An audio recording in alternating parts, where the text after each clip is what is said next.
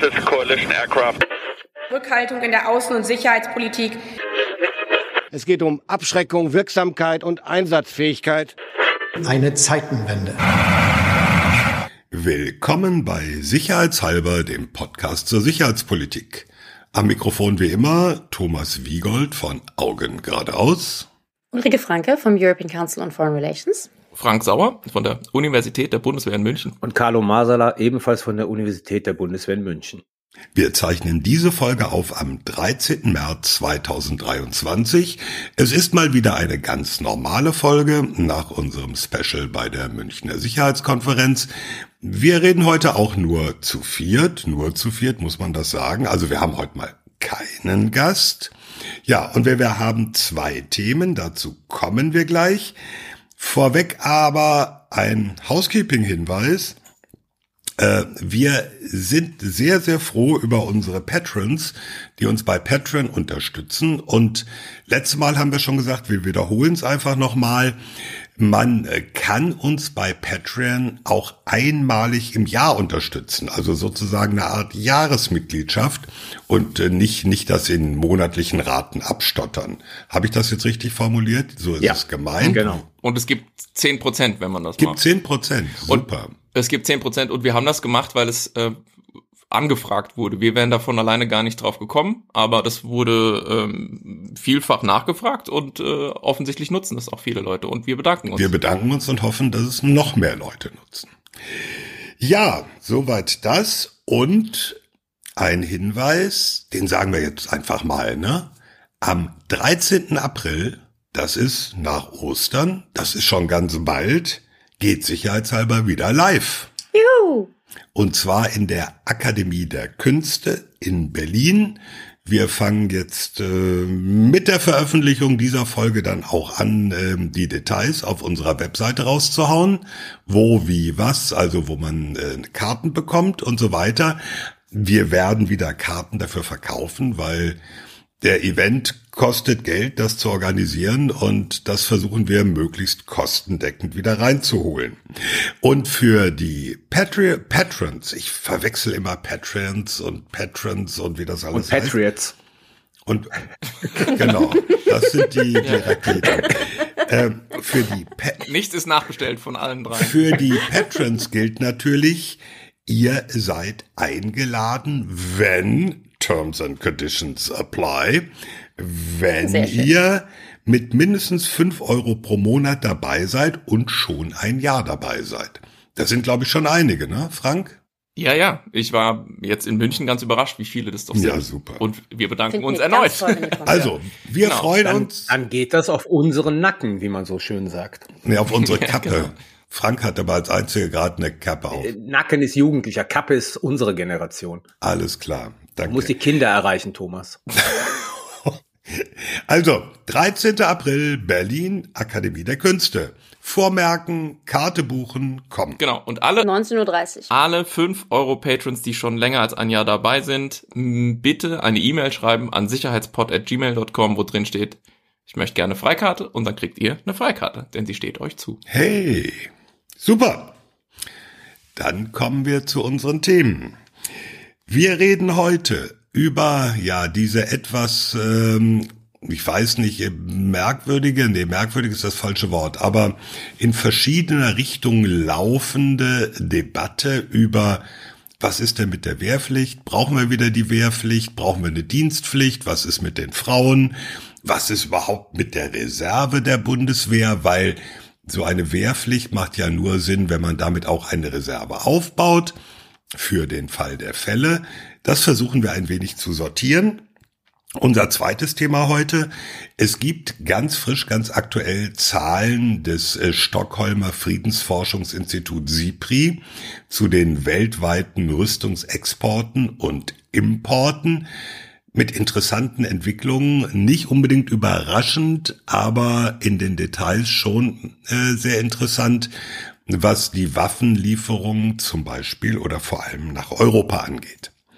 Gut, zunächst Stichwort Wehrpflicht, Dienstpflicht. Wir haben schon mal drüber geredet, dass vor einem guten Jahrzehnt, der schon mehr jetzt, 2011, die Wehrpflicht in Deutschland ausgesetzt wurde. Sie wurde nicht abgeschafft, sondern sie wurde einfach ausgesetzt. Soweit die graue Theorie. In der Praxis hat es natürlich dazu geführt, dass nicht nur keine äh, Wehrpflichtigen mehr eingezogen wurden seitdem, sondern es hat auch noch ganz andere ja, Folgewirkungen gehabt. Äh, unter anderem ist der ganze Apparat, den die Bundeswehr über Jahrzehnte hatte, dieser ganze Apparat, um Wehrpflichtige erstmal zu identifizieren, heranzuziehen, zu mustern, auszubilden und sie dann, wenn sie aus der Bundeswehr wieder ausgeschieden sind, bei Bedarf schnell wieder ranholen zu können. Dieser ganze Apparat ist abgeschafft worden. Die Strukturen existieren nicht mehr. Das Auffälligste ist, äh, die älteren Männer unter uns werden sich erinnern, es gab früher in praktisch jeder größeren deutschen Stadt und in jeder Kreisstadt ein sogenanntes Kreiswehrersatzamt. Da musste man hin, wenn man den Musterungsbescheid bekommen hat. Da wurde man gemustert und die haben das Ganze gemanagt. Die haben übrigens auch die ganzen Verfahren für Kriegsdienstverweigerer bearbeitet. Und diese Kreiswehrersatzämter gibt es nicht mehr. Es gibt auch einiges andere nicht mehr, ähm, zum Beispiel faktisch, rechtlich bin ich mir nicht sicher, aber faktisch gibt es keine Wehrüberwachung mehr. Ähm, das war so diese alte Regelung, wer in diesem Alter ist von wehrpflichtig ab 18 bis 60, danach ist man im Volkssturmalter, so wie ich, und fiel dann raus aus dieser Wehrüberwachung. Also, dass man bestimmte Einschränkungen hatte, wenn man seinen Wohnort äh, ins Ausland verlagern wollte. Vor allem aber, dass die Behörden immer mitgeplottet haben, äh, wer ist denn wo und wen können wir im Bedarf, damals Kalter Krieg, wen können wir als Reservist wieder heranziehen, wenn der sogenannte Verteidigungsfall oder wenn der Spannungsfall festgestellt wird. Also wenn, Krass. Und jetzt wissen sie nicht mal mehr, wo Leute wohnen und wer überhaupt noch irgendwie dabei ist, ne? Ja, sie, sie, sie kennen sie alle nicht mehr. Juristisch ist ja das eine. Äh, das Problem ist ja. Äh, Einmal ausgesetzt kriegst du es nicht wieder. Ja, das ist ja, das ist ja bei der Wehrpflicht genau die gleiche Diskussion. Der ganze Apparat ist nicht mehr da. ja, das, das ist klar, kann. Thomas. Das haben wir verstanden. Ja, aber das ist doch der, das wesentliche Problem. Du hast gerade eben gesagt, äh, es gibt sie nicht mehr, aber du weißt nicht, ob es juristisch auch so ist. Und hm. ich, ich sage mal, es müsste juristisch genauso ausgesetzt sein und nicht abgeschafft wie okay. die Wehrpflicht, weil okay. die ja auch nur ausgesetzt wird. Ja, aber das, das, das ist. Darf ich eine kurze Zwischenfrage machen, weil du willst ja auch gleich noch Reserve und so weiter, sicher noch viele andere Sachen sagen, aber eine Frage, hat eigentlich mal jemand ausgerechnet, ob und wie viel wir mit dem Aussetzen der Wehrpflicht gespart haben und wo ist eigentlich das ganze Geld hin? Äh, das ist die sogenannte Friedensdividende. Die, das ist ja zusammen mit der Reduzierung der, der Streitkräfte insgesamt. Okay, also du wirst sagen, die Tatsache, dass wir quasi eben auch seit ja nicht erst seit Aussetzen der Wehrpflicht, sondern vorher schon weniger ausgegeben haben, ist einer der Gründe, warum das ging, ist auch, dass wir die Wehrpflicht abgeschafft haben. Ja. Also ich habe keine gute Antwort auf die Frage, aber zumindest eine Annäherung. Ich will nur mal ganz kurz sagen, weil zu diesem Thema, was wir vorher hatten, weil ja viel Buhai auch darum gemacht wird, dass ähm, Männer im Alter zwischen 18 und 60, glaube ich, aus der Ukraine nicht so ohne weiteres ausreisen dürfen. Ähm, das ist ja auch immer so ein, so ein Sprechpunkt, den man immer wieder hört. Also ich kann nur allen empfehlen, mal einen Blick ins deutsche Grundgesetz zu werfen. Das äh, hält diesbezüglich auch die ein oder andere Überraschung parat. Also wer jetzt vielleicht so ein bisschen äh, quasi einen kalten Schauer auf, über dem Rücken hatte mit Blick auf Wehrüberwachung und wo sind die Reservisten, die wir dann im Bedarfsfall äh, uns greifen können. Das ist in Deutschland alles auch durchaus mal so vorgesehen gewesen, wenngleich jetzt nicht mehr so in Kraft. Und zu den Zahlen, mhm. Carlo, korrigier mich, aber ich glaube, also präzise Angaben gibt's dazu nicht, aber ich glaube, das Wiedereinsetzen der Wehrpflicht würde einen zweistelligen Milliardenbetrag kosten, so um die 13 Milliarden wird rumgereicht, ja. Ja, ich, ich hatte irgendwie ein bisschen höher im Kopf, aber es kann auch sein, dass es 13 sind. Die FDP hatte mal vor Jahren das ausrechnen lassen oder selbst ausgerechnet und kam halt auf diesen zweistelligen Milliardenbetrag. Den die Wiedereinführung der Wehrpflicht kosten würde. Ja, und jetzt kommt das Lustige, Rike. Aber genau darauf wollte ich eben hinaus. Wir wissen, wie viel es kostet, es zu machen, aber wir haben wir das unbedingt reingekriegt, indem wir es abgeschafft haben. Weil da genau darauf zielte meine Frage nämlich ab. Ich kenne nämlich auch die Zahlen. Ich glaube, du, ich glaube, du hast, bist auf genau der richtigen Fährte, weil ich habe nach älteren Zahlen gewühlt heute Morgen und habe so Angaben aus 2008, 2011 gefunden oder so, wo es niedrige, einstellige Milliardenbeträge mhm. waren die die Wehrpflicht kostet. Also du siehst offensichtlich. Ja, weil Einführen teurer ist, ne? Weil die, weil die Strukturen da waren. Das ist der Unterschied. Genau. Ja. Die Strukturen waren da und dann sozusagen entfielen nur einige Kosten auf diese Wehrpflicht. Jetzt haben wir die Strukturen ja. abgeschafft plus die Wehrpflicht. Deswegen werden die Kosten höher, wenn wir sie wieder einführen würden. Also man findet so. Ich will nur kurz historisch hinzufügen, weil das wichtig ist. Ähm, es gab diese Klausurtagung in, wie heißt das, Meseburg, ne? Meseberg. Ja. Meseberg. Ach, das hat doch Habeck auch falsch gemacht. Meseburg, Meseberg. 2000, Sorry. 2000 whatever. Und ähm, das war im Zuge der Finanzkrise. Und da hat Schäuble sämtliche Ministerien dazu verpflichtet, ich glaube, acht Milliarden einzusparen über die nächsten Jahre. Und da war die Reaktion von zu Gutenberg wohl, so wird kolportiert, dass er gesagt hat, dann setze ich die Wehrpflicht aus. Hat er ja auch gemacht. Und dann gab es halt keine Reaktion und mhm. daraufhin ist sozusagen mhm. dieser, dieser Einsparblock fürs BMVG primär über die Wehrpflicht realisiert worden. Nur kurz zur Einordnung die Zahlen insgesamt. Also äh, zu Zeiten des Kalten Krieges, äh, solange die Blöcke noch existierten, Bundesrepublik auf der einen, DDR auf der anderen Seite. Das waren nicht die hat, Blöcke. Nein, aber als Teil der Blöcke, ja, Herr Professor, Blockteile. die Blockteile. Ähm, hatte die Bundeswehr jetzt mal ganz grobe Zahlen etwa eine halbe Million aktive Soldaten. Die sollten im Kriegsfall auf etwa das Dreifache verstärkt werden. So ganz grob, also anderthalb Millionen Männer unter Waffen.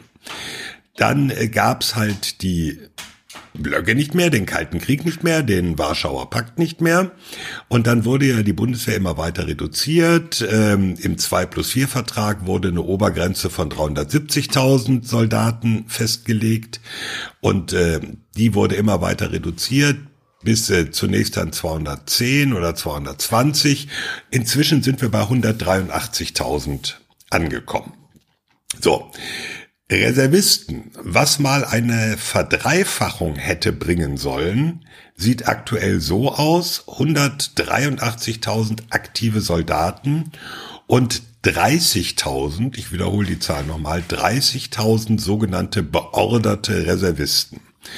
Beordert heißt einfach, die haben einen Dienstposten, auf den sie als Reservist gehen können. Im Moment alles völlig freiwillig. Äh, und die müssen, das hat sich äh, ja auch ergeben, das war so eine praktische Regelung, das sind eigentlich nur Leute, die von sich aus sagen, ich möchte das gerne. Wer also sich selber aktiv nach Ausscheiden aus der Bundeswehr drum gekümmert hat, als Reservist auch weiterhin, früher hieß es Wehrübungen, heute heißt es Reservistendienstleistungen, zu so etwas herangezogen zu werden, der äh, wird auch eingezogen aber all die anderen, die sich nicht meldet, die, sich, die, die also nicht gesagt haben, geil, ich will aber unbedingt, die, die sind weg. Und da gibt's ja noch eine andere, wie ich finde, sehr merkwürdige Entwicklung der vergangenen Jahre, die sich erst seit zwei Jahren umgekehrt hat. Über Jahre hat die Bundeswehr bei allen Soldaten, die ausgeschieden sind, früher Wehrpflichtige, dann die Freiwilligwehrdienstleistenden, aber auch bei Zeitsoldaten, wenn die gegangen sind, hat die Bundeswehr gesagt, schön und alles Gute für ihren weiteren Lebensweg und tschüss. Also das, was jede Kreissparkasse, jeder Mobilfunkanbieter macht, irgendwie so ein Formular, wo drauf steht, dürfen wir Ihnen denn, schade, dass Sie uns verlassen, aber dürfen wir Ihnen denn wenigstens ab und zu mal unseren Informationsflyer schicken? Oder wenn wir interessante Angebote haben, dürfen wir auf Sie zukommen? Das hat die Bundeswehr nicht gemacht. Die hat die Leute einfach gehen lassen. Es wurde nichts erfasst. Es gibt deswegen inzwischen auch keine wirklich verwendbare Übersicht drüber, welche Leute, welche ehemaligen Soldaten mit welchen Kenntnissen so in Deutschland rumlaufen. Habe ich gestern mit einem Reservisten, der auch aktiv ist, drüber gesprochen. Gesagt, ja, äh, was ist denn, wenn die Bundeswehr jetzt sagen würde, äh, wir suchen alle, die in der Bundeswehr waren und Marder fahren können, also diesen Schützenpanzer. die also wissen, wie man dieses Ding durchs Gelände kachelt. Da sagt er, ja, entweder kommen die Leute von sich aus und sagen das, aber bei der Bundeswehr ist sowas nicht auffindbar. Also, cool. also, ja. Das ist sehr cool. vertrauenserweckend. Das hat sich jetzt erst äh, mit, mit, mit einer Entwicklung so vor etwa zwei Jahren geändert, äh, knapp zwei Jahren. Zum einen werden jetzt in der Tat alle ausscheidenden Soldaten gefragt, hm, möchtest du denn äh, nicht nur dürfen wir mit dir in Kontakt bleiben, sondern es gibt auch die sogenannte Grundbeorderung, also eine Verpflichtung, innerhalb der nächsten sechs Jahre nach Ausscheiden als Reservist auch zur Verfügung zu stehen also zumindest sich erfassen zu lassen. Die Heranziehung zu so einer Wehrübung oder zum Reservistendienst, die ist, solange wir nicht den Verteidigungsfall haben, weiterhin freiwillig. Frage. Haben denn, hat denn die Reserve überhaupt die Strukturen, um mehr zu bewältigen? Nein. Gut. Also bislang nicht. Es gibt äh, seit äh, ein paar Jahren die sogenannte Konzeption der Reserve. Und es gibt auch seit vergangenen Oktober eine Weisung für die Reservistenarbeit, wo dann lauter Ideen drinstehen. Wenn ich sie in meinem Papierwust finde, dann lese ich mal kurz was daraus vor, weil das finde ich sehr interessant. Ähm, da steht also zu, zum, zum einen der Hinweis drin, ähm, dass die Kreiswehrersatzämter sind weg Deswegen gibt's die Karrierecenter der Bundeswehr, die, die sind eigentlich für die Nachwuchswerbung da. Die sollen aber auch die Reservisten organisieren, damit die schnell herangezogen werden können. Und äh, wie äh, sieht das aus? Ähm, in diesem Jahr soll die Analyse der Handlungsbedarfe abgeschlossen werden. Wer so äh, Verwaltungsdeutsch kennt, weiß, ach, in diesem Jahr wissen wir dann vielleicht, was das eigentliche Problem ist. Und von wann ist die Weisung? Die ist vom Oktober vergangenen Jahres. Okay. Äh, und dann steht da zum Beispiel drin, dass eine Smartphone-App zu einer unbürokratischen Digitalisierung des Heranziehungsprozesses eingerichtet werden soll. Daran wird's scheitern.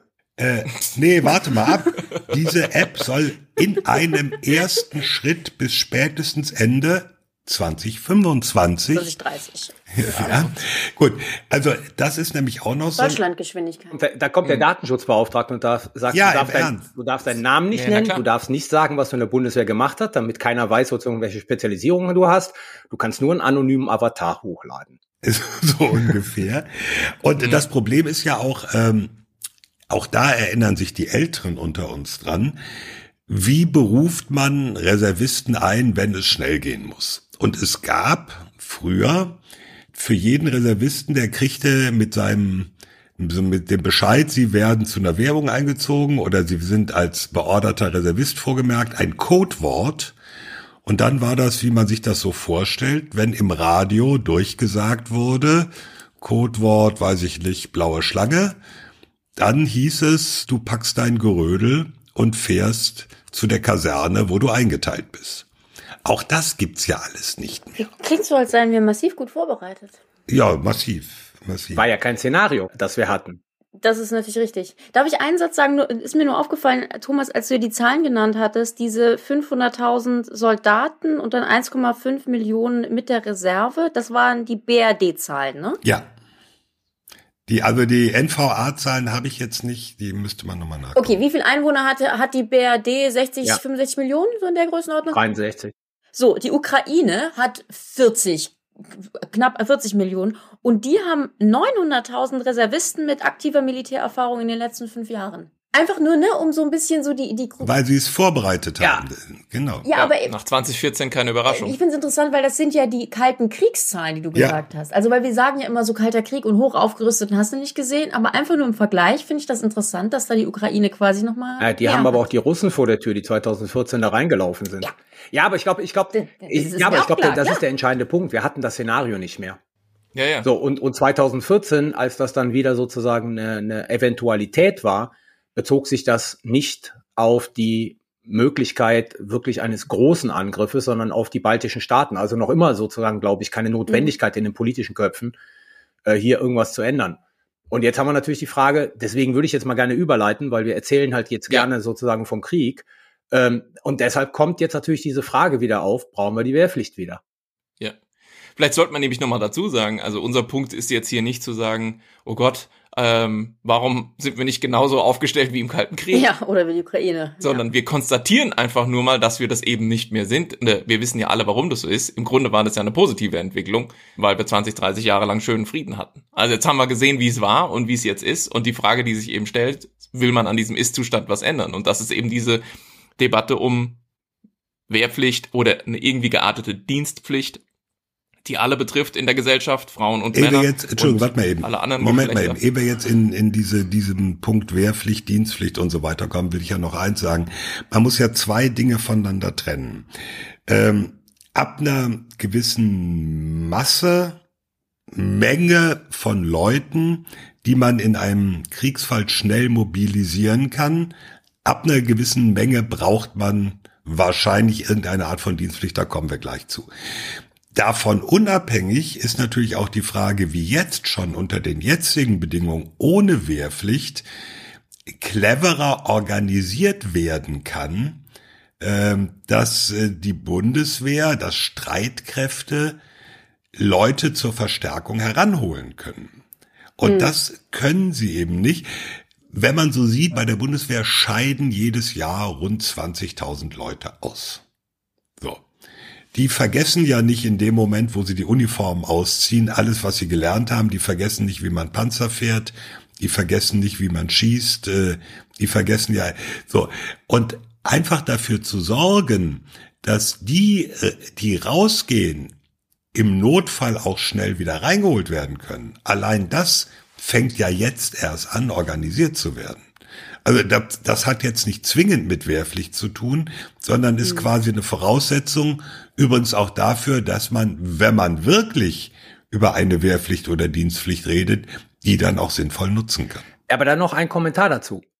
Die müssen aber auch ihre Fähigkeiten erhalten und diese Strukturen existieren ja auch nicht. Das stimmt. Ja. Also ich meine, es hilft, es hilft ja nichts, wenn du letzten Endes weißt, wo ich sag jetzt mal der, der Leo-Fahrer abgeblieben ist, den du in sieben Jahren wieder zurückholst, wenn der nicht in den sieben Jahren ab und zu mal die Gelegenheiten hatte, seine Fähigkeiten aufrechtzuerhalten. Also Leo zu fahren. Genau, Ja. Mhm. und die Neuerungen mitzubekommen, die es in den sieben Jahren möglicherweise gibt über Ja. äh, Upgrades. Hoffentlich. Ne? Ja. Ja. Aber man kann ohne Probleme sagen, Wehrpflicht macht keinen Sinn, können wir jetzt ja gerne einsteigen oder macht Sinn, aber das ist unabhängig von der Aussage. Gleichzeitig könnten wir auch die Reservestrukturen wieder äh, aufbauen und eben sicher gehen, dass man da auch weiß, wer wo ist und genau. Da- Das fängt, das Ja. fängt ja jetzt erst an. Aber es fängt jetzt an, so seit etwa, ja, knapp zwei Jahren. Ja, und die Frage ist, das kannst du ja nur beantworten, weil du ja der Herr der Zahlen bist, ist es irgendwo auch finanziell hinterlegt?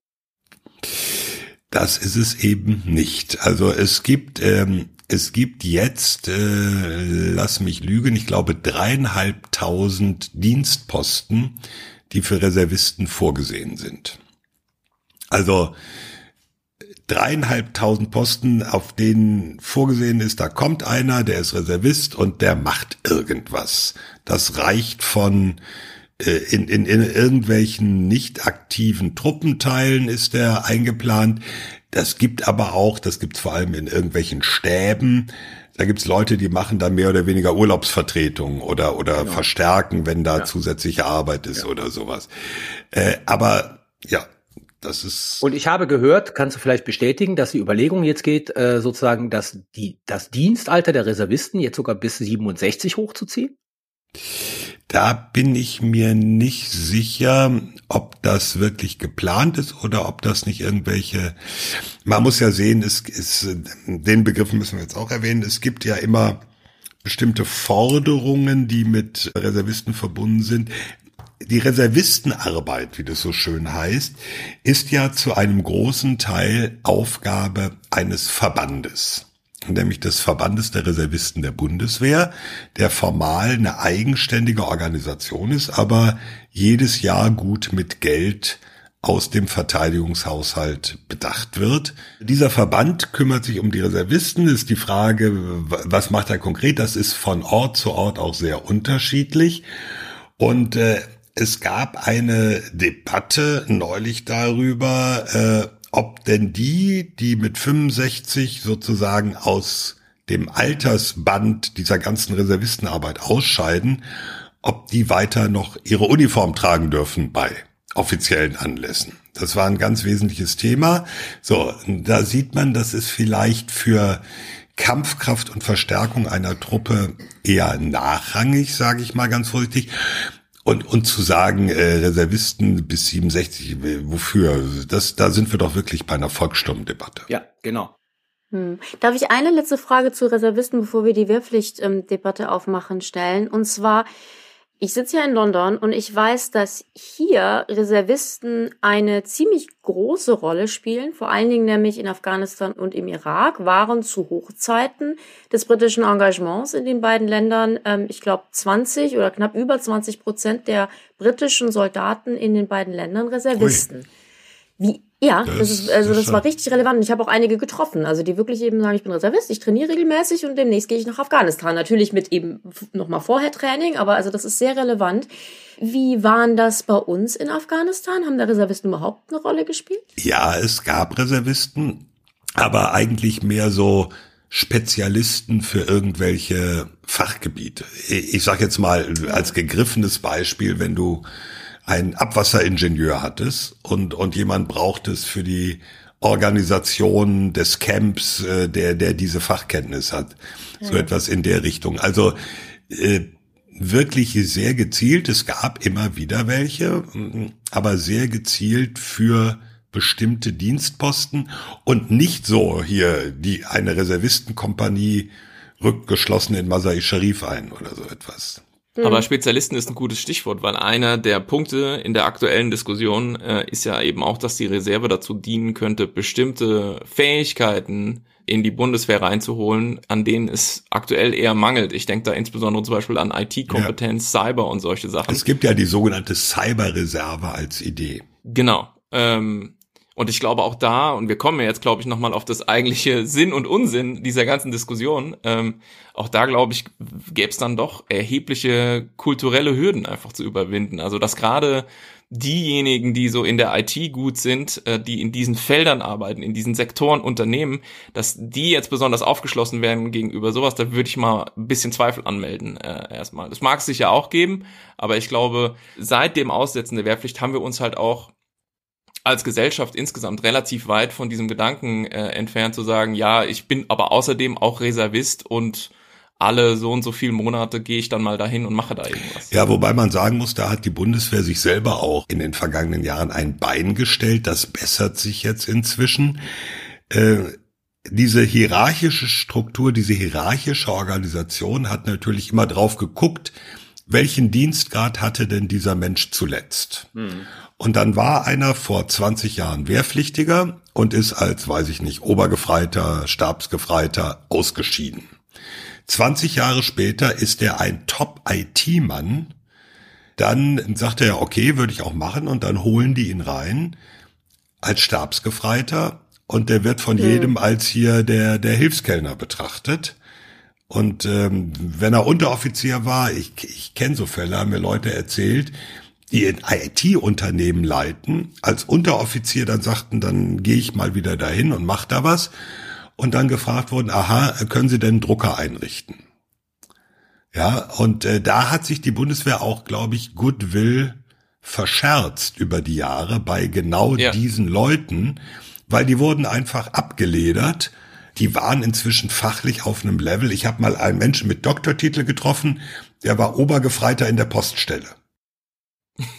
Das haben sie dann irgendwann erkannt, dass es ein bisschen dämlich ist. Kommt drauf an, wo der Doktortitel, äh, was für ein Doktortitel das war, aus welchem Fach. Naja, naja, ich sag mal so, äh, die Bundeswehr behandelt diese IT-Menschen genauso wie die eigenen Familien zu Weihnachten. Ja, okay. Du, du leitest ein IT-Unternehmen und die Oma fragt dich, ob du dir einen Drucker einrichten kannst. Ja. ja, aber ich meine, das sind da von diesen Anekdoten gibt's halt wirklich unzählige, ja. dass man sich eben ja. bei der Reserve auch nicht gerade glücklich angestellt hat. Leute, die wirklich wollten und die im Prinzip alle Hebel in Bewegung gesetzt haben, um ihre Kompetenz da auch einzubringen und sogar Stellen in der Bundeswehr, die gesagt haben, ja, wir, der Typ ist kompetent oder die Frau, gibt's ja auch inzwischen.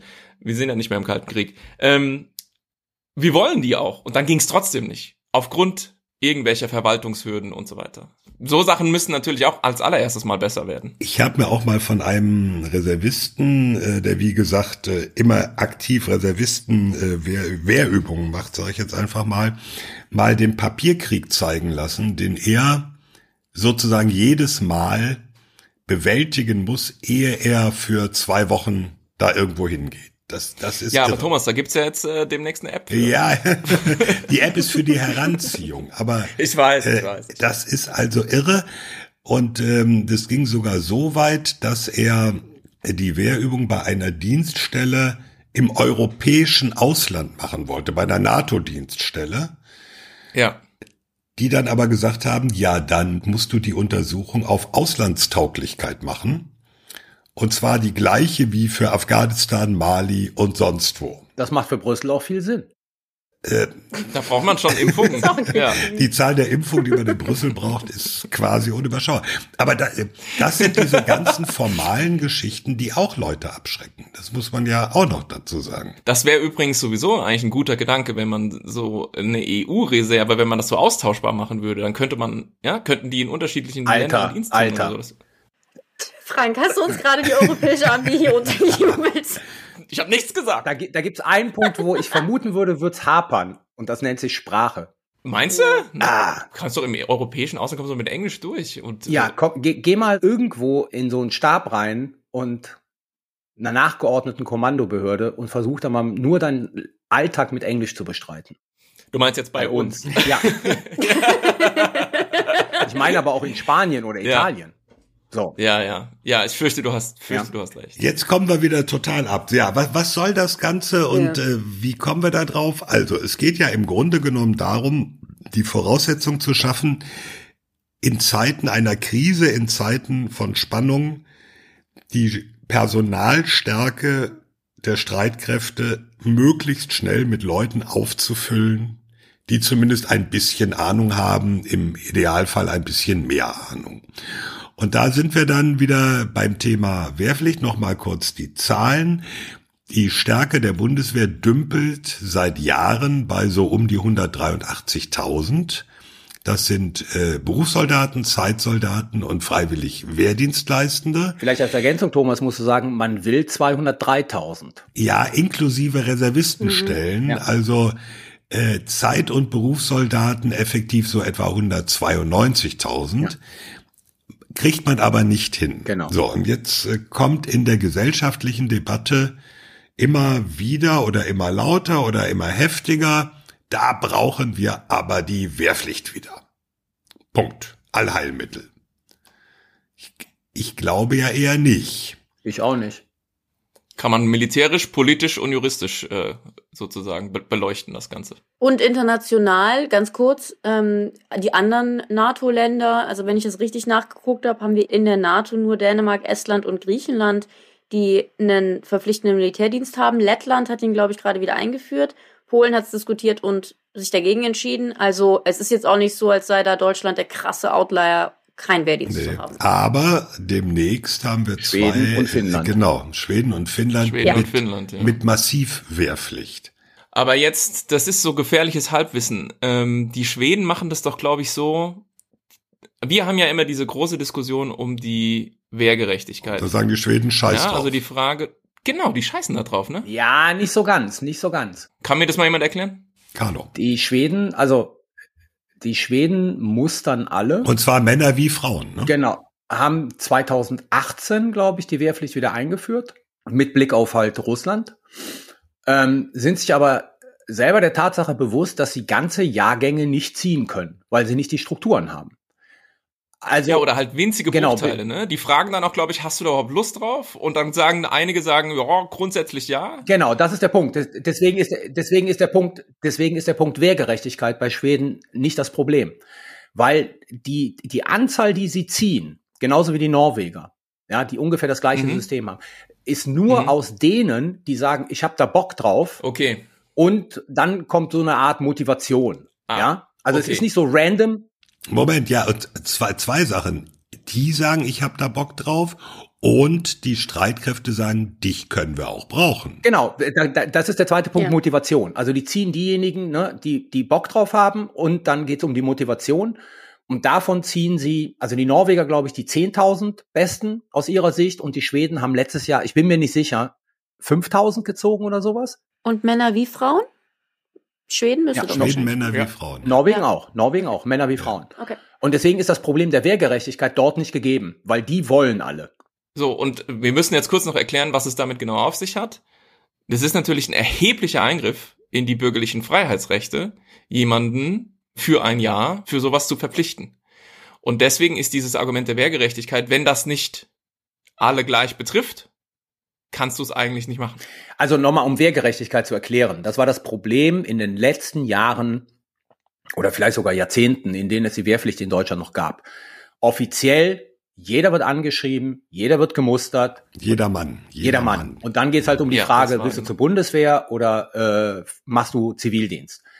Und bei uns ist dieses System so gewesen, dass nicht mehr jeder angeschrieben worden ist. Damit ist auch nicht mehr jeder gemustert worden, sondern die Frage des Anschreibens und dann halt dieser ganze Prozess zu sagen, ich ähm, muss jetzt zur Musterung etc. ppp. Das wurde eine Lotterie.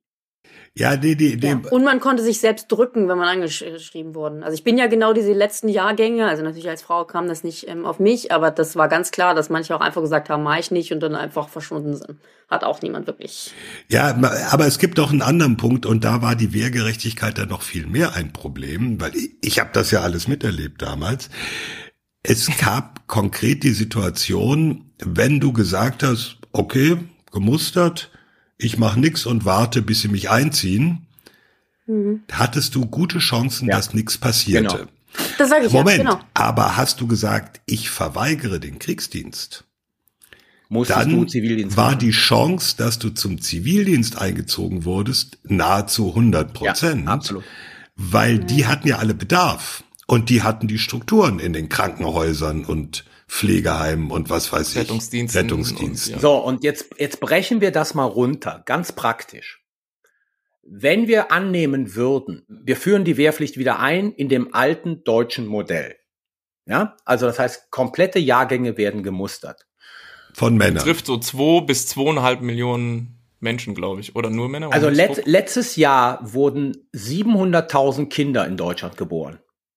So, jetzt Mhm. gehen wir mal davon aus, Hälfte, Hälfte Mädchen, Jungs. Dann haben wir 350.000 Jungs, die letztes Jahr geboren wurden. Jetzt gehen wir nochmal davon aus, dass von diesen 350.000 Jungs vielleicht 100.000 als ähm, nicht tauglich für die Wehrpflicht bei einer Musterung befunden werden. Dann haben wir 250.000 Jungs. Und jetzt gehen wir nochmal davon aus, dass von diesen 250.000 irgendwie, keine Ahnung, 80.000 keinen deutschen Pass haben.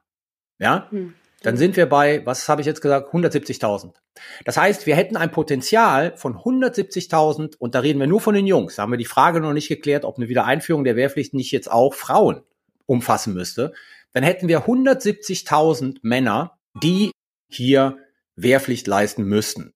Und jetzt kann man anfangen zu rechnen, was das bedeuten würde im Sinne von Geld. Also das mit den zwei bis zweieinhalb Millionen, was ich gerade sagte, sind die Deutschen zwischen 18 und 20, ja. So, also diese drei Jahre, die das, die, die man da irgendwie. Aber auch da wieder nur die Männer oder nee, also äh, da, das betrifft jetzt Millionen Deutsche. Allen Geschlechts, so wie ich das hier lese. Und ich meine, das ist der Punkt. Also die, die juristisch ist es die eine Diskussion, dass man halt irgendwie sagt, ähm, wie würde man es überhaupt lösen, dass man nicht in dasselbe Wehrgerechtigkeitsproblem reinläuft, was wir vorher schon mal diskutiert haben. Und dann nach Carlos Argumentation, wenn man am Ende steht derselbigen, dann sagt man, jetzt haben wir so und so viel 100.000 Menschen. Ist es überhaupt sinnvoll? Also brauchen wir die? Wollen wir die? Was machen wir mit denen? Und was kostet das? Und nochmal von der, vom juristischen abgesehen, wollen wir denen das politisch eigentlich zumuten? Ja, das war ja auch, glaube ich, so der Hinweis, den, den Boris Pistorius da in diesem einen Interview, was relativ äh, viel diskutiert wurde. und falsch verstanden äh, wurde, weil er und falsch verstanden wurde, weil Er wurde ja- hat sich eben nicht für das Wiedereinführen der genau, Wehrpflicht äh, genau. ausgesprochen, sondern im Gegenteil, er hat es so, wenn man den Kontext liest, gesagt, dass er sagte, ähm, er möchte das eigentlich jungen Menschen in diesem Alter nicht zumuten, mit Blick auf das, was die hinter sich und noch vor sich haben. Ich glaube, er hatte da so ein bisschen die Corona-Krise im Sinn, die ja nun viele Jugendlichen auch quasi zwei Jahre gekostet hat und vielleicht die Klimakrise vor Augen, die auf uns zukommt und die auch noch diverse Dinge von uns abfordern wird. Ganz abgesehen von, von den Rentenzahlungen, wo diese Generation äh, immer mehr Rentner finanzieren muss. Thomas, wie jetzt? ja, mich zum Beispiel irgendwann demnächst. Ja, ja, nee.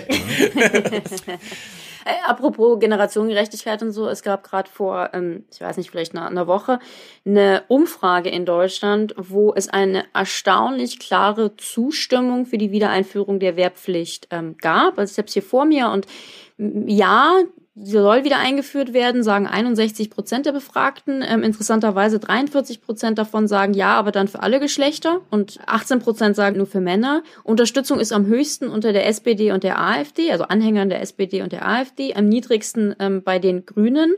Interessanterweise niedriger als bei der Linken, aber auch bei den Grünen sind es über 60 Prozent, äh, über 50 Prozent.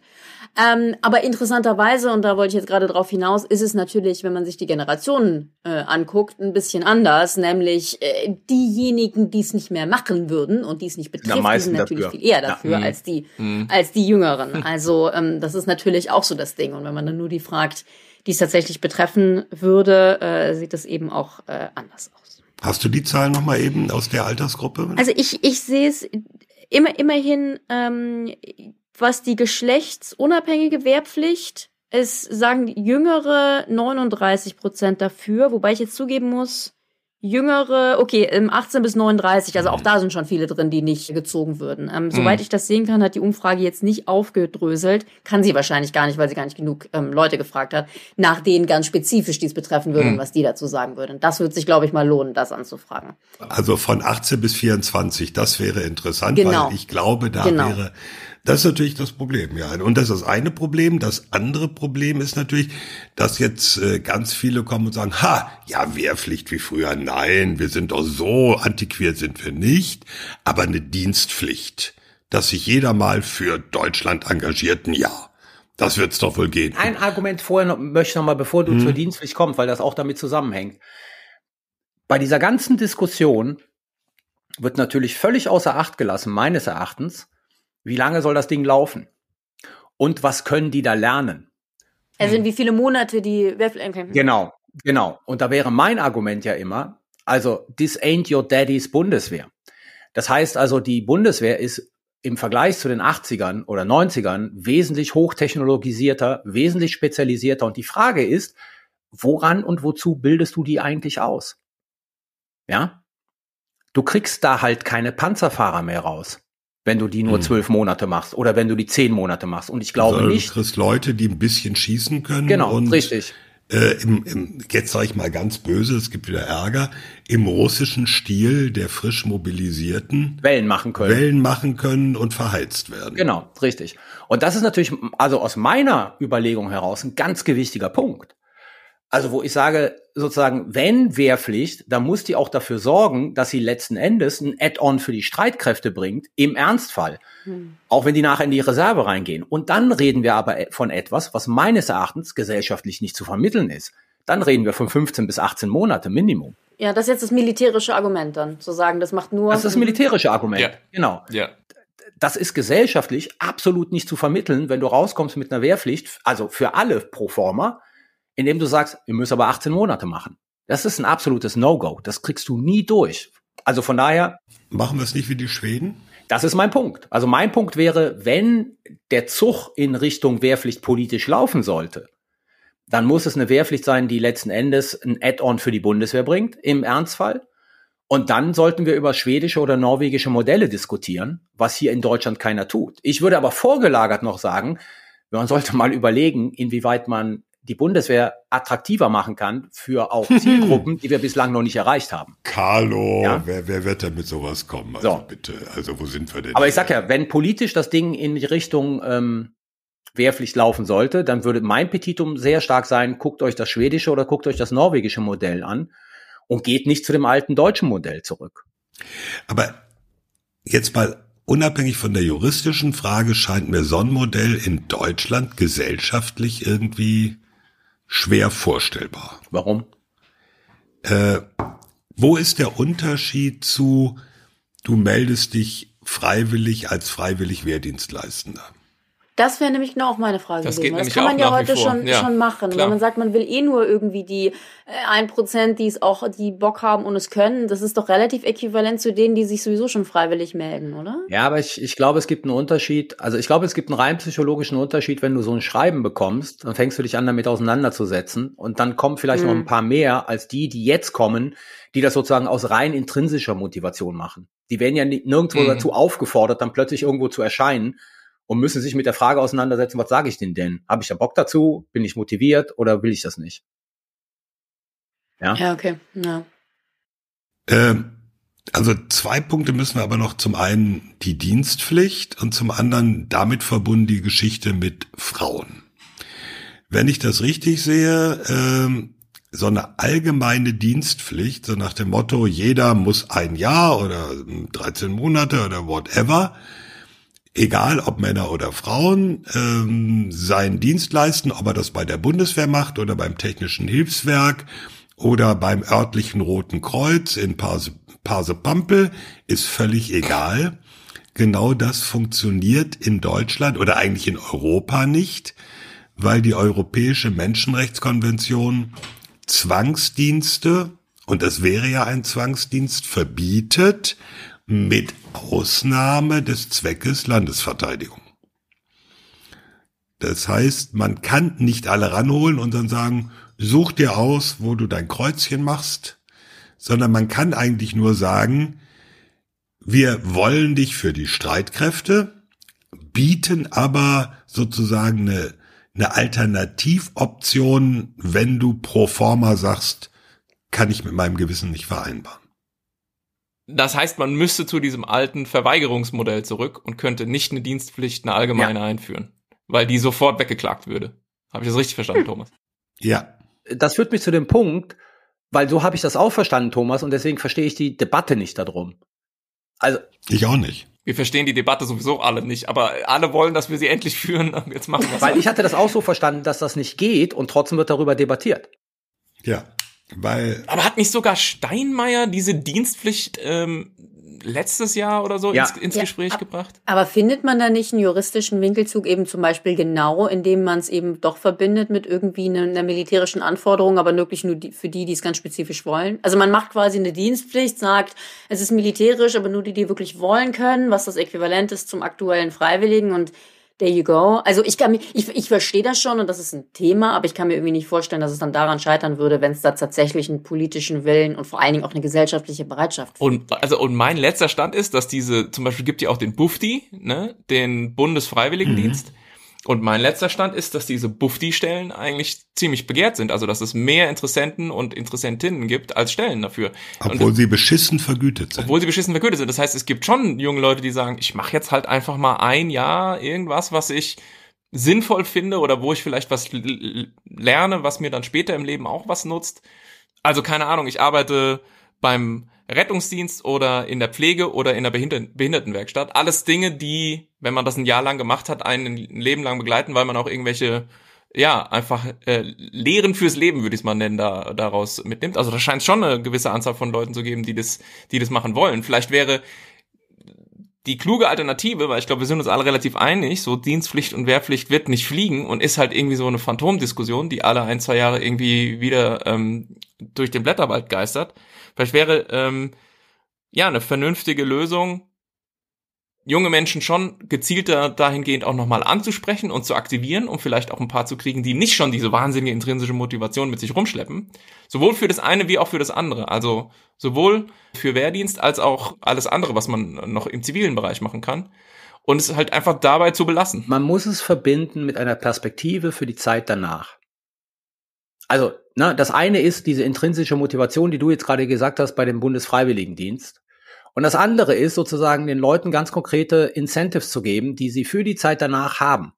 Mhm. Und das kann, keine Ahnung, das kann über Studienkredite gehen, das kann Ja, über äh, Rentenpunkte gehen, weiß der Teufel was. Ja, also the sky is the limit, aber da muss man halt kreativer werden. Also das finde ich allerdings erst so einen zweiten Schritt. Ich finde, ähm, man muss vorher vielleicht den Leuten auch vermitteln oder den, das Gefühl geben, du tust etwas Sinnvolles. Ja, Äh, klar. Ja. Und, und da hat die Wehrpflicht ein ganz massives Imageproblem. Weil trottelige Ausbilder über Jahrzehnte Rekruten äh, zum Gammeln und Kasernenhoffegen genutzt haben. Und wer von seinem Vater oder Onkel die Erzählung bekommt, ja, ich habe Wehrdienst gemacht, war aber scheiße, klar. also da hat sich die Bundeswehr in den vergangenen Jahrzehnten zu einem großen Teil selber zuzuschreiben, dass sie ein scheiß Image sehend aufgebaut haben. War ihnen ja egal. Die Leute mussten ja kommen. Und das rächt sich jetzt aber sowas von brutal. Mental Note to yourself, Thomas. Bei Veröffentlichung des Podcasts bei Augen geradeaus schließt die Kommentarlinie. Aber Thomas hat vollkommen recht. Also es ist der wesentliche oder einer der wesentlichen Gründe, warum ich damals Zivildienst gemacht habe. Und ich habe hier schon x-mal zu, zum Besten gegeben, dass mein Zivildienst eine großartige Zeit war. Und ich das ähm, niemals würde missen wollen. Aber das ist genau weil ich halt was Sinnvolles gemacht habe beim Rettungsdienst. Das ist So. aber der, der Punkt, auf den ich so. Und aber jetzt nochmal mit dem Zivildienst, Frank. Ich habe mich vor zwei oder drei Monaten mit einer äh, leitenden Ärztin eines Klinikums über die Frage Dienstpflicht unterhalten. Mhm. Und die sagte, bloß nicht. Ja, Weil in Krankenhäusern ist es genauso wie in der Bundeswehr. Die Ja. sagte, wir brauchen acht Monate, bis sie überhaupt was können. Und dann sind sie nach drei Monaten draußen. Das bindet nur Personal und das kostet Geld. Vergesst es, Leute. Das ist gut, dass du das Ja. sagst. Der Punkt äh, schoss mir nämlich vorhin auch nochmal durch den Kopf, nämlich zwei Punkte dazu. Ich meine, möglicherweise sind natürlich so diese ähm, Leistungserbringer in diesen sozialen Bereichen vielleicht auch ganz froh, wenn sie wieder Zivis, Buffdis und so weiter haben, ne? weil damit kann man natürlich all diese Probleme, die wir heute in diesen Sektoren haben, Pflegenotstand etc., natürlich immer gut auch oder konnte man in der Vergangenheit puffern, ja, abpuffern, weil man halt diese, ich sag mal ganz salopp, billigen Arbeitskräfte Ja, genau. hatte, die man da halt einfach einsetzen kann. Äh, das ist sozusagen eine Sache, die ja eigentlich auch hinterfragt werden kann. Erstens. Und zweitens würde ich dir zustimmen. Manchmal denke ich, wer weiß, ob ich, ja, ist jetzt, wie lange ist es her? Über 20 Jahre her.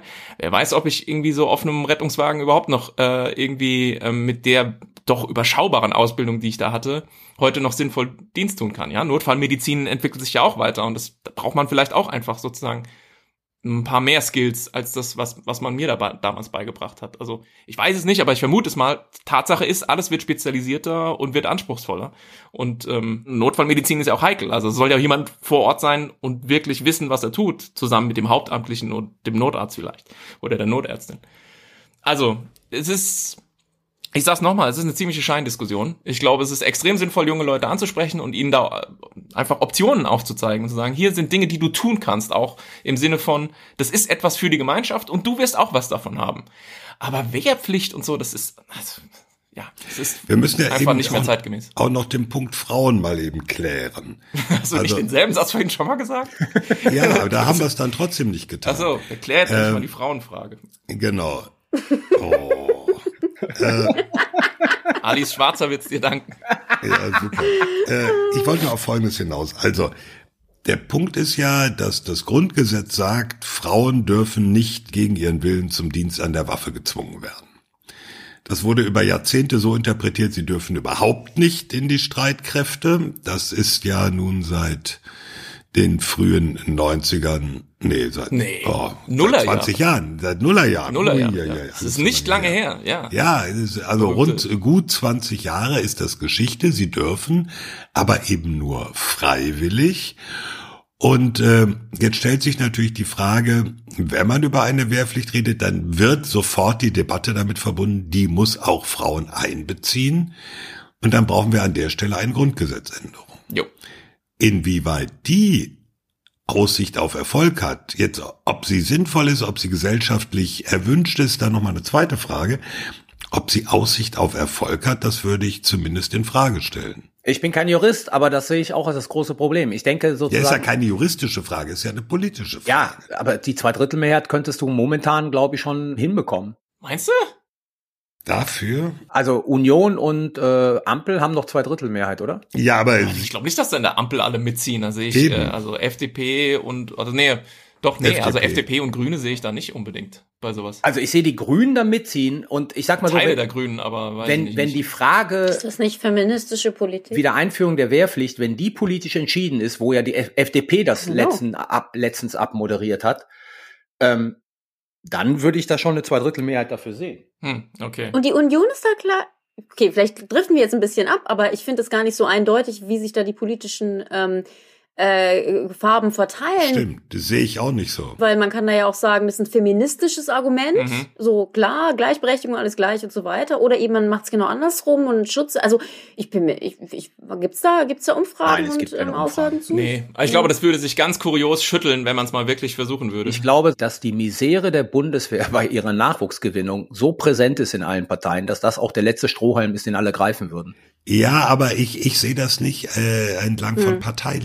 Parteilinien. Hm, ich auch Ich, nicht glaub, so ich glaube, die Frage, ob man auch eine Wehrpflicht für Frauen einführt, ist über die Parteien hinaus an ganz anderen Bruchlinien orientiert. Okay. Also ist so mein Eindruck. Ich habe da jetzt auch keine belastbaren Zahlen. Also es gibt sicherlich in allen Parteien, würde ich sagen, mit Ausnahme der Linken wahrscheinlich, in allen anderen Parteien äh, Leute, die sagen, ja klar, Wehrpflicht für Frauen, warum nicht, wenn denn überhaupt schon eine Wehrpflicht kommt. Ich glaube aber, es gibt in all diesen Parteien auch Leute, die sagen nein. Okay. Es gibt zwei Punkte, die ich mal vorausschauend quasi aus der Diskussion mitnehmen würde, wo man halt in den nächsten paar Jahren mal drauf gucken äh, müsste. Nämlich zum einen, wie steht es eigentlich um die allgemeine Akzeptanz der Bundeswehr oder die Rolle der Bundeswehr in der Gesellschaft? Und inwiefern ist sie gerade dabei, sich zu verändern, auch durch die russische Invasion in der Ukraine? Also es ist schon so, glaube ich, dass die Bedrohungsperzeption in der Bevölkerung in der Breite deutlich gestiegen ist. Das sieht man ja in allen möglichen Umfragen. Und damit rückt natürlich die Bundeswehr als Institution, die äußere Sicherheit gewährleistet, auch nochmal völlig anders in den Fokus. Und was bedeutet das? Haben wir dann mehr von diesen FWDLern, den freiwillig Wehrdienstleistenden? Gehen mehr Leute aus einer eigenen Motivation in den nächsten paar Jahren dahin und sagen, ja, Bundeswehr ist irgendwie wichtig, habe ich nichts dagegen, kann ich mir auch vorstellen und probieren das mal da. Das ist die eine Frage, die man äh, stellen kann und wo man einfach mal die Zahlen im Auge behalten muss. Und das andere ist eine größere Diskussion, die wir heute hier nicht führen können, aber die wir vielleicht mal in einem extra Thema machen sollten, nämlich diese ganze Frage der gesamtgesellschaftlichen Resilienz. Also wie äh, werden wir eigentlich insgesamt als Gesellschaft besser, um mit bestimmten Krisen und Notlagen einfach umzugehen? Das haben wir Ja, doch schon mal diskutiert. Gesamtgesellschaftliche Resilienz. Nicht ausreichend. Noch, also ganz viele Hörerinnen und Hörer sagen immer, Das war, glaube ich, noch vor, vor äh, der, der russischen Invasion der Auch so Ukraine. Katastrophenschutz und so, ja. Ja, das würde schon Sinn machen. Ja, also ganz viele sagen immer noch, und äh, hier Agnieszka Brugger auch äh, beim, bei der Geburtstagsfolge gesagt, ihr müsst euch mal mit äh, sozusagen Katastrophenschutz und Zivilschutz und so beschäftigen. Ne? Ja. Und jetzt ist es halt auch die Frage, das wäre auch wieder natürlich aus meiner Sicht genau falsch, zu sagen, wir machen irgendwie eine Wehrpflicht, weil man den Leuten dann irgendwie so ein paar grundlegende Fähigkeiten beibringt mit Blick auf, was weiß ich, ja, wie verhalte ich mich in Notsituationen etc. etc., wie rüste ich mich so ein bisschen für, wenn mal der Strom drei Tage weg ist oder kein Wasser aus der Leitung kommt, diese ganz allgemeinen Dinge. Ähm, aber irgendwie denke ich, müssten wir das schon machen. Also ich glaube, da sind wir auch na, ziemlich schlecht aufgestellt in Deutschland. Brauche ich Ja. nicht zu glauben, weiß ich eigentlich, Ja. erkennen wir ja immer. wieder, Ersten ja. Problematik, Frank. Da würde ich jetzt Thomas fragen. Wenn ich das richtig in Erinnerung habe, sind jetzt vor drei oder vier Tagen die Zahlen veröffentlicht worden.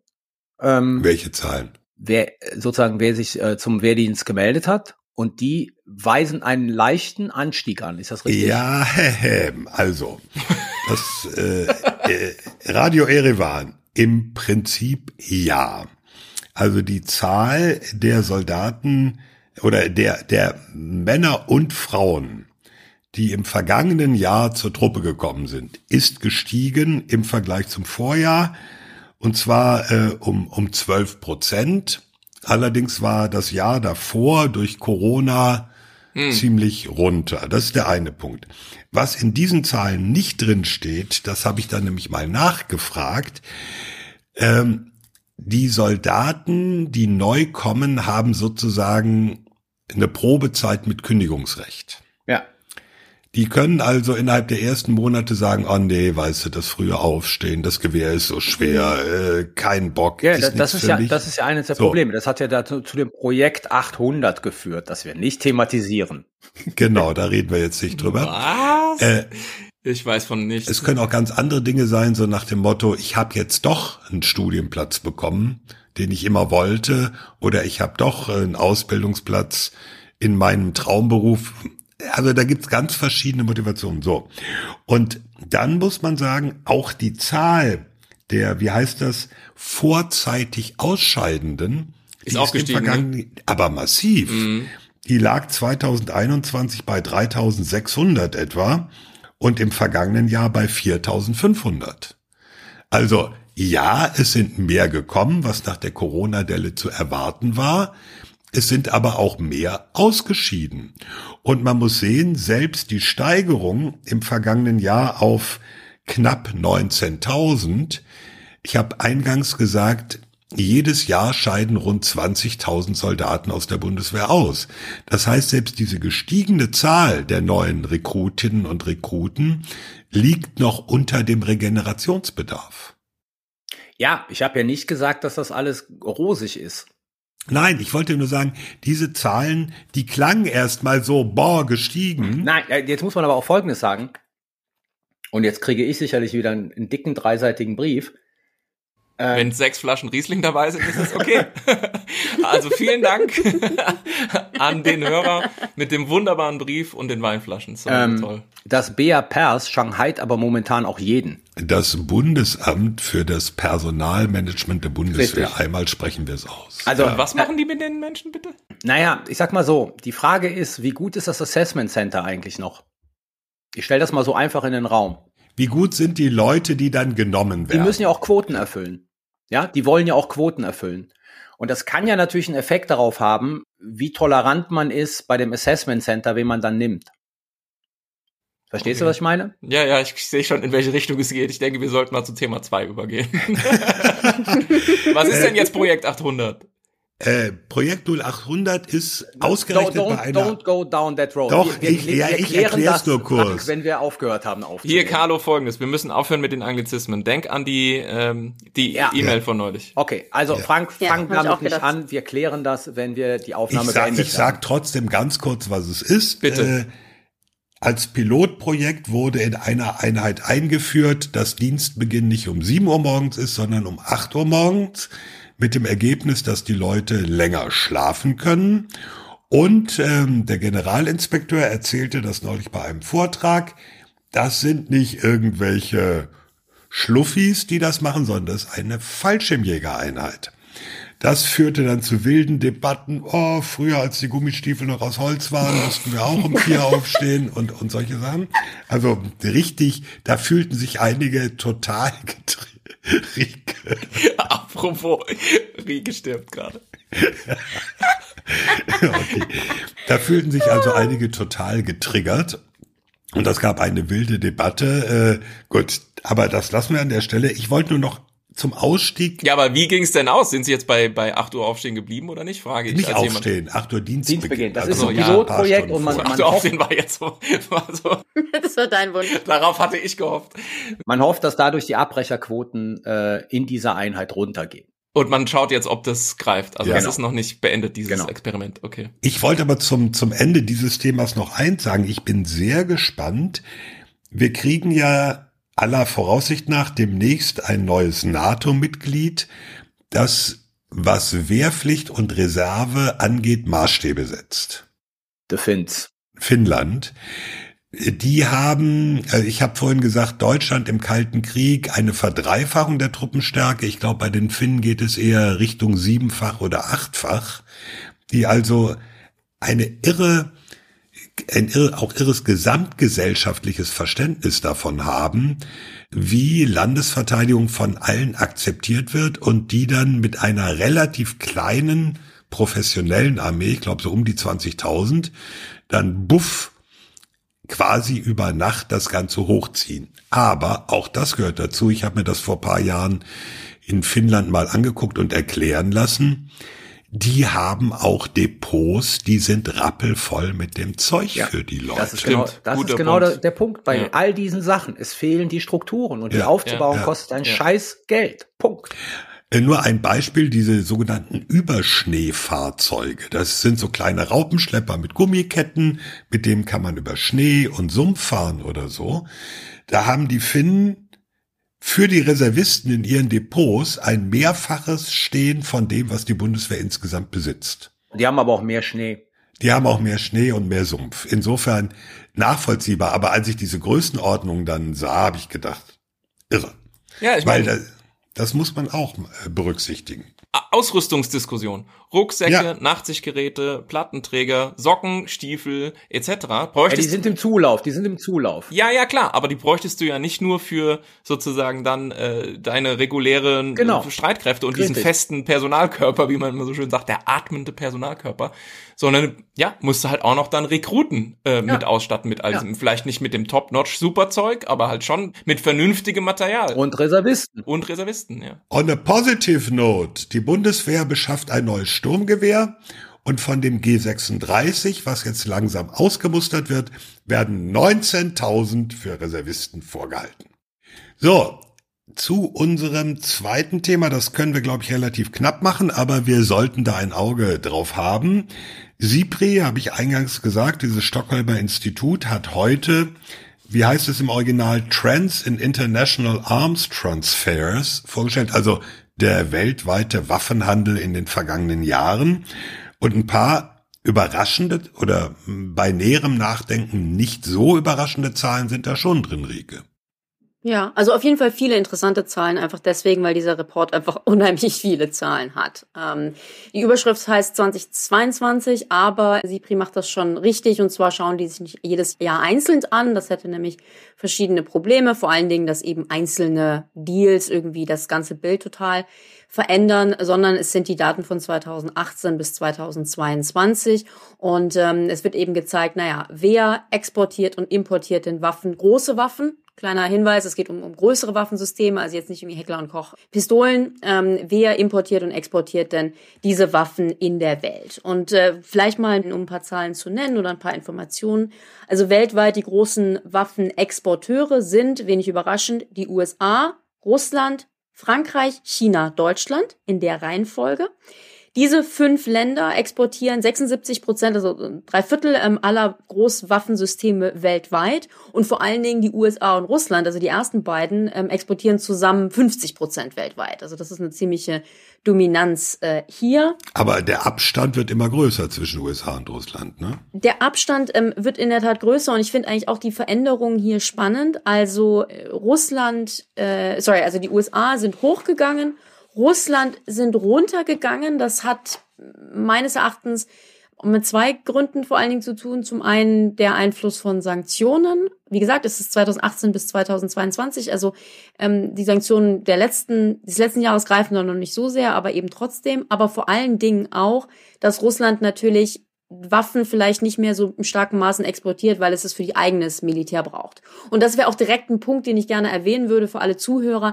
Das ist jetzt keine Übersicht über Aufrüstung weltweit, denn es geht wirklich nur darum, wie in der Welt Waffen verkauft werden. Und wenn Länder für sich selber produzieren, dann kommt das hier nicht vor. Extrem wichtiger Punkt. Ein Punkt ganz kurz noch zu dem es geht rauf und runter. Ähm, China hat auch weniger exportiert. Interessant finde ich eigentlich vor allen Dingen den Vergleich Deutschland und Frankreich. Frankreich ist der drittgrößte Waffenexporteur und ist sehr stark hochgegangen, plus 44 Prozent. Und Deutschland als fünftgrößter ist runtergegangen um 35 Prozent. Also da hat sich einiges getan. Jetzt ist das, kann sich natürlich auch schnell wieder ändern. Wie gesagt, oft sind es auch so Riesendeals, die dann gemacht werden. Dann, dann verschiebt sich das wieder. Aber ich frage mich schon, ob das auch grundsätzlich so ein bisschen ein Zeichen ist, dass, ja, weiß ich nicht. Ähm, Frankreich ist ja ein Land, das Waffenexporte auch nicht nur wirtschaftlich sieht, sondern auch tatsächlich sicherheitspolitisch, also versucht eben damit auch Einfluss äh, zu nehmen. Und Deutschland macht das ja meines Erachtens nicht so strategisch. Vielleicht hat sich auch die Nachfrage verändert. Also man kauft sich ja mit Waffen auch eine gewisse sicherheitspolitische Zusage, ist nicht mal ganz so eindeutig, aber ist eben schon auch ein Element. Ähm, ich weiß nicht, ob man daraus jetzt rauslesen kann, dass das weniger Länder das von Deutschland wollen, ist vielleicht ein bisschen zu weit gegriffen, naja, aber Moment, da würde ich ja, kann natürlich auch schon ein Punkt sein, ja. da, das würde ich etwas anders sehen, wenn du siehst, an wen Frankreich äh, verkauft zunehmend. Ja, an dieselben Länder wie Russland. An, erstens an dieselben Länder, die vor allem bisher in Russland eingekauft haben. Aber es sind Länder im asiatischen Raum, mit denen Deutschland Probleme hat. Mal eben. Also die ersten drei von Frankreich sind Indien, Katar und Ägypten. Und Ägypten ist doch, glaube ich, auch unser erster oder zweiter oder so. Ne? Ägypten ist immer ja, Ja. immer immer fishy. Aber die Tendenz hat gezeigt, da gab es ja eine Anfrage der Linken, glaube ich, dass die Deutschen im letzten Jahr primär an Partner exportiert haben. genau, darauf wollte ich jetzt hinaus. Und die ganzen, und die ganzen Bähländer, an die normalerweise exportiert wird, außen vor gelassen haben. ja. Also, Ja. also die, Unsere sind Ägypten, Südkorea und Israel, die ersten drei, die ersten Empfängerländer für deutsche Waffen. Ja, wobei Ä- Ägypten ist dann äh, durch, durch Einzelprojekte wie U-Boote hochgeschossen. Aber grundsätzlich muss man sagen, alles außerhalb von NATO und EU, da ist Deutschland ja zunehmend zurückhaltend. Also außerhalb NATO und EU kommen eigentlich nur noch, was war das? Schweiz, Japan, Südkorea, Südkorea, Südkorea und Israel, wie Rike gesagt hat. Israel, Neuseeland, Australien sozusagen in Frage. Und, und äh, dass man mal eben 50 Kampfjets an Indonesien verkauft, ich glaube, das Wie die Franzosen. ja. ja wie die Franzosen oder 44, ähm, das läuft nicht. Also insofern, äh, die Franzosen, du hast recht, die, die sehen das strategisch anders, aber sie haben auch einen anderen Ansatz. Und es kann natürlich, also das soll jetzt auch gar nicht heißen, oh cool, wie die Franzosen machen das so toll, wir machen das so dumm. Denn mein Hinweis darauf, die Franzosen verkaufen an dieselben Länder wie Russland, zeigt vielleicht eben auch, dass diese ganze Idee mit der sicherheitspolitischen Einflussnahme durch Exporte zumindest auch zweifelhaft ist. Ne? Also ich wollte da sowieso immer mal eine Folge, eine Hm, ganze Folge sehr dazu gut. machen, die Logik von Rüstungsexporten. Hm, ja. Weil ähm, in der Tat, also in Frankreich fährt man da sehr diese Logik zu sagen, hey, wir exportieren da und das hat sicherheitspolitische Verbindungen und so weiter. Das kann manchmal funktionieren, aber manchmal eben auch nicht. Also das war jetzt gar nicht eine Deutsche Leopardpanzer an Saudi-Arabien. Wie sinnvoll ist das Genau. strategisch? Ja, aber Debattieren genau, Sie bitte. also diese normative Wertung ist zumindest umstritten. Ja, aber, aber der, also das ist eine falsche Diskussion, weil, weil sozusagen der Export selber ist strategisch nicht sinnvoll, sondern alles, was mit dem Export zusammenhängt, der kann, das kann strategisch sinnvoll sein. Ja. Ja. Und noch der wesentliche Punkt Ukraine, ne? Ja, genau, Ukraine. Also vielleicht äh, wesentlicher Punkt auch. Zum ersten, der weltweite Waffenhandel ist runtergegangen in diesen, was sind's, vier Jahre, ähm, um fünf Prozent. Wie gesagt, kann auch damit zu tun haben, dass Länder vielleicht für sich selber produzieren, aber lohnt sich vielleicht schon zu erwähnen. Hochgegangen ist es in Europa und den europäischen NATO-Staaten. Also Europa hat einen Plus von 47 Prozent, die europäischen NATO-Staaten von 65 Prozent mehr. Europa bleibt ein geringer Anteil der weltweiten Waffentransfers, nämlich 16 Prozent. Also ist jetzt auch nicht riesig, aber in Europa tut sich ganz offensichtlich viel und das hängt natürlich ganz klar mit, mit Russland und der Ukraine zusammen. Nicht nur mit dem russischen Angriffskrieg vom 24. Februar, denn der ist ja eben erst 2022 und da komme ich auch sofort zur Ukraine, sondern eben auch schon davor. Aber die Tatsache, dass in Europa da wieder mehr gekauft wird, im Übrigen vor allen Dingen aus den USA, Thema europäische Souveränität, hängt sicherlich damit zusammen. Und den Einfluss von dem Krieg in der Ukraine sieht man in der Tat ganz stark. Also im letzten Jahr, nur 2022, ist durch den Krieg in der Ukraine die Ukraine zum drittgrößten Waffenimporteur weltweit geworden. Wie, was war es davor? Ich glaube irgendwie. Nee, davor war die Ukraine Exporteur. Das ist doch Genau. der Gag. Ja. Ja, das auch. Aber sie haben ja trotzdem auch importiert vorher. Ja, aber, aber sein, ne? minimal. Wer war Nummer eins Ja. oder wer war Nummer zwei beim Importeur? Äh, Katar, glaube ich. Katar und Indien. Katar, Indien, Ukraine, das sind 2022 jetzt, ne? Wie gesagt, ähm, für, die ganz, für den ganzen Zeitraum ist die Ukraine nicht so hoch. Ich glaube, genau, das ist der Punkt. Für den ganzen Zeitraum ist die Ukraine, glaube ich, auf 15. Platz. Sowas, wenn ich mich Und der ganze Ja. Zeitraum ist 2018 bis Ähm, 22. Richtig. Exakt. Ja, aber ist eben wahnsinnig hochgegangen, natürlich. Was wahnsinnig hochgegangen äh, sein wird, wenn wir es denn dann angucken, sind die Zahlen für die Rüstungsausgaben, wenn die demnächst rauskommen. Äh, werden ja auch Ja. regelmäßig von SIPRI ähm, rausgebracht. Könnte man dann auch nochmal gesondert Mhm. drüber diskutieren, auch sozusagen, wo die Tücken bei der ganzen Messung von solchen Sachen liegen. Aber ähm, ich meine, das sehen wir ja gerade. Also 100 Milliarden in Deutschland und Frankreich erhöht drastisch sein Verteidigungsbudget und so weiter und so fort. Also da wird ein riesiger Sprung zu vermelden sein nach Die Briten haben es gestern auch angekündigt. Ja. Ja. gestern Abend, äh, vor allem, da müssen wir dann auch nochmal drüber reden, über äh, für die nukleare Komponente. Ja, ja. Dass sie da Milliarden zusätzlich rein. Ja, aber äh, ansonsten geht ihnen die nukleare Komponente echt im Bach runter. wenn sie, Ja. wenn sie die nicht finanzieren. Nochmal extra. Klar, klar. Nochmal extra. Klar, klar. Ja, Okay. Soweit auch das wieder sehr erbaulich, das Thema die Zahlen des internationalen Waffenhandels. Wieder ein bisschen dumm und glum. Ja, wobei, ich finde das interessant. Ich hatte nämlich heute Morgen auch ein Interview dazu und das fing ihm auch so an von wegen, wir importieren mehr und das ist alles ganz schrecklich und so weiter und ah, man kann natürlich nicht so einen Report angucken und sagen, das ist jetzt irgendwie positiv oder negativ. Dafür da sind klar. weltweite Zahlen drin. Ne?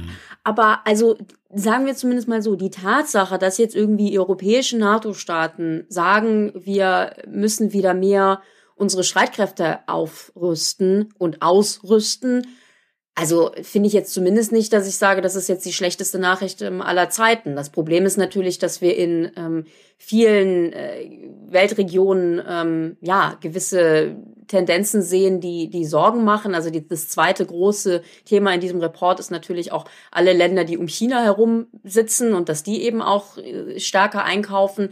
Das ist natürlich alles Which is also good news. ja, eben, das, das meine ich halt. Also ich finde halt, man muss halt, man muss da sehr differenziert sehen, ähm, jetzt von unserem Standpunkt aus, was ist davon irgendwie positiv, was ist, was ist negativ. Ganz grundsätzlich finde ich jetzt die Tatsache, dass wir auch wieder unsere Streitkräfte ausrüsten, ein, ein negatives Ergebnis. Und wie gesagt, grundsätzlich, interessanterweise, ist es weltweit tatsächlich sogar ein bisschen runtergegangen, die Zahlen des, des äh, Handels. Ja, damit sind wir am Ende unserer beiden Themen. Rike, haben wir ein Fazit?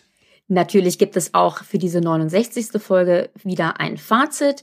Wir hatten zwei Themen, ein langes, ein kurzes. Und zwar sprachen wir im ersten Teil der Folge über die Frage nach einer Wehrpflicht, einer Dienstpflicht, wie das mit der Reserve zusammenhängt. Äh, Ich würde sagen, wir kamen letztendlich dabei raus, dass wir gesagt haben, die Debatte um die Wehrpflicht oder auch das, das Dienstjahr, wie man es auch immer nennen will, ist zum großen Teil eine Phantomdebatte. Militärisch macht es recht wenig Sinn, beziehungsweise müsste man es sehr spezifisch designen, damit es Sinn macht. Juristisch und politisch könnte es zumindest sehr problematisch sein, das einzuführen. Wichtiger erschien uns jetzt, dass wir die Reserve wieder besser aufbauen, ähm, dass man besser auch die Menschen nutzt, die in der Reserve sind und sich auch engagieren wollen in den relevanten Stellen. Also da liegt bisher, glaube ich, einiges im Argen in Deutschland und da sollte man wahrscheinlich eher ansetzen als bei der Frage um die Wehrpflicht, vor allen Dingen auch deswegen, weil die Finanzierungsfrage äh, ja auch nicht geklärt ist, was das angeht. Und im zweiten Teil haben wir kurz eine Übersicht gegeben über die neue SIPRI-Studie oder den neuen SIPRI-Report, also ein Report vom Stockholmer Friedensforschungsinstitut, die alle paar Jahre eine Studie darüber rausgeben, wie es aussieht mit den weltweiten Waffenexporten und Importen. Äh, es lohnt sich sehr in den Bericht reinzugucken, weil da eben sehr viele Details drin sind. Die Headlines, wenn man so will, also die wichtigsten Überschriften jetzt von uns aus gesehen, waren, dass die Exporte und Importe weltweit, also der Waffenhandel weltweit, äh, etwas zurückgegangen sind. Europa aber deutlich mehr importiert. Europa importiert insbesondere aus den USA. Die USA und Russland bleiben die größten Exporteure weltweit. Deutschland ist weiterhin unter den Top 5 der exportierenden Länder, aber exportiert zunehmend weniger und vor allen Dingen nur noch in ja, Partnerländer, also NATO-Länder sowieso, aber darüber hinaus eigentlich nur so Länder wie Südkorea, Israel und andere. Äh, andere europäische Länder wie Frankreich oder auch Italien äh, handeln das etwas anders. Und natürlich hat der Ukraine-Krieg, der Krieg in der Ukraine, der russische Angriffskrieg, auch einen Einfluss auf diese Zahlen gehabt und sicherlich wird das auch im nächsten Report sich nochmal mehr niederschlagen. Das waren aber nur einige der Punkte, insofern es lohnt sich sehr in diesen Report reinzugucken. Da gibt's auf der Website von SIPRI und natürlich auch bei uns in den Show Notes. Und schon sind wir bei den Sicherheitshinweisen. Sicherheitshinweis. Mein Sicherheitshinweis betrifft eine etwas widersprüchliche Entwicklung, die wir in den letzten Tagen im Mittleren und Nahen Osten, äh, exakter gesagt im Persischen Golf gesehen haben. Nämlich zum einen mal die Nachricht, dass Saudi-Arabien und Iran bereit sind, ihre diplomatischen Beziehungen wieder aufzunehmen, äh, die beiden sogenannten Todsfeinde, ähm, und das Ganze durch China vermittelt wurde. Also das heißt einen steigenden chinesischen Einfluss im Persischen Golf, den wir beobachten können. Was irgendwie ein bisschen im Widerspruch steht oder vielleicht ergänzend, aber das werden wir noch sehen, zu den Gesprächen, die Saudi-Arabien mit den USA führen will, nämlich dass Saudi-Arabien, um seine Beziehungen zu Israel zu normalisieren, von den Amerikanern verlangt Sicherheitsgarantien, Hilfe in der Entwicklung ihres zivilen Nuklearprogrammes und eine Aufhebung oder weniger Restriktionen, was amerikanische Waffenexporte in dieses Land äh, betrifft. Das heißt, der Persische Golf wird hier möglicherweise zu einem Schauplatz der Großmächte-Konkurrenz zwischen den USA und China. Es bleibt spannend. Mein Sicherheitshinweis heute bezieht sich auf die Cyberkomponente äh, mit Blick auf den russischen Krieg gegen die Ukraine. Diesen Cyberkrieg, mit dem man eigentlich gerechnet hatte, der aber weitestgehend auszufallen scheint. Es ist nicht so, dass nichts passiert. Es gibt schon sehr, sehr viele Aktivitäten von russischer Seite gegen die Ukraine, aber weil die Ukraine äh, sehr viel Unterstützung auch in diesem Feld, das ist etwas, glaube ich, worüber man so allgemein hin etwas weniger liest, auch in diesem Feld erhält und sich selbst auch sehr gut vorbereitet hatte, ist der Effekt, den Russland hier ähm, in dieser Domäne auf die Ukraine hat, doch sehr überschaubar geblieben. Ich hatte da auch eine sehr interessante Diskussion bei der MSC dazu, äh, und da stand so ein bisschen im Raum, dass äh, Russland da möglicherweise noch äh, Fähigkeiten hat, die es gar nicht zum Einsatz gebracht hat und da noch einiges passieren könnte. Ich muss ganz ehrlich sagen, ich wage das inzwischen extrem zu bezweifeln. Ich glaube, unterm Strich ähm, ist doch das, was Russland da zu leisten imstande ist, ähnlich schwach, nenne ich es mal, ähm, wie das, was auch die konventionellen Streitkräfte da in den letzten paar Monaten gemacht haben. Längere Artikel dazu packe ich in die Shownotes. Mein Sicherheitshinweis ist eine Randbemerkung, die aber viel sagt über den Zustand der Bundeswehr. Erdbeben in der Türkei, wir erinnern uns, äh, internationale Hilfe. Die Bundeswehr hatte nun auch ein, ja, wir Laien sagen, Feldlazarett in die Türkei geschickt. Der Sanitätsdienst sagt eine Roll to Echo. Äh, das war erwartet worden, aber das Interessante ist, dieses Feldlazarett kommt vom Kommando Schnelle Einsatzkräfte Sanität in Niedersachsen und das finde ich halt interessant.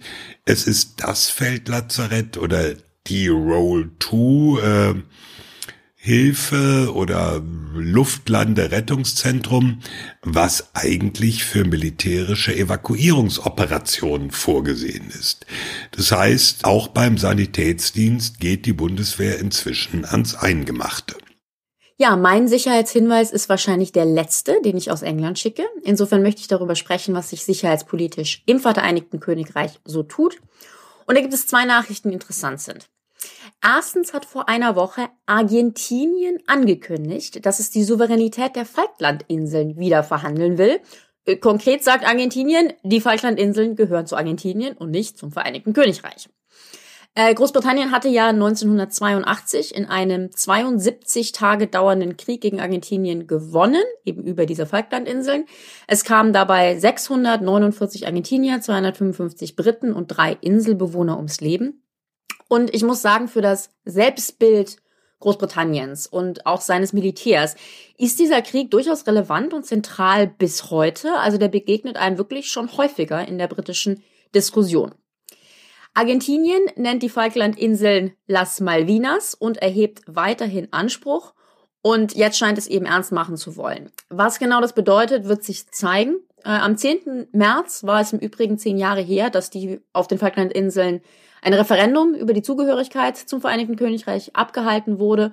Und damals hatten 99,8 Prozent der Bewohner der Falklandinseln dafür gestimmt, beim Vereinigten Königreich zu bleiben. Und es gab überhaupt nur drei Gegenstimmen. Das bei einer Wahlbeteiligung von 92 Prozent der Bewohner insgesamt stolze 1518 Menschen. Zweite relevante Nachricht von der Insel, also jetzt von der britischen Insel.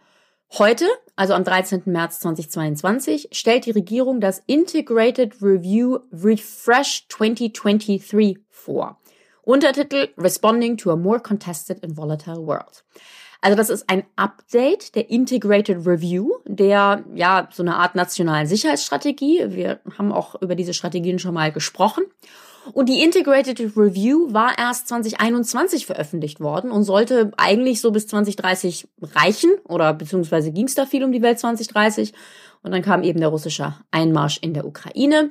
Ich bin gespannt, was sich da jetzt getan hat. Das Dokument findet ihr in den Show Notes, sobald es denn öffentlich ist. Sicherheitshinweis. Das waren die Sicherheitshinweise. Das war Folge 69. Und äh, was wollte ich jetzt eigentlich sagen? Am 17. gibt's eine Flasche Sekt. Sag das gleiche, was du immer am Ende sagst. Vielen Dank an Fanny für die wunderbare Produktion. Vielen Dank an die Patrons, dass ihr äh, uns unterstützt. Vielen Dank an alle Hörerinnen und Hörer, die uns zugehört haben und die sich für unseren kleinen bescheidenen Podcast interessieren. Wenn er euch gefällt, gebt uns doch fünf Sterne auf der Podcast-Plattform eurer Wahl. So ungefähr. Jetzt, jetzt, Frank, Frank, jetzt sag noch, es verabschieden sich. Es verabschieden sich Thomas Wiegold. Das darf ich doch wohl noch selber machen. Das macht jetzt jeder anders. Das ist genau der Witz. Also macht den Thomas, ich mach die Rike. Genau. Also es verabschieden sich Thomas Wiegold auf Twitter at Thomas-Wiegold. Rike Franke auf Twitter at Rike Franke. Frank Sauer auf Twitter at Dr. Frank Sauer. Und Carlo Masala auf Twitter at Carlo Masala 1. Eins. Tschüss. Tschüss. Sehr gut.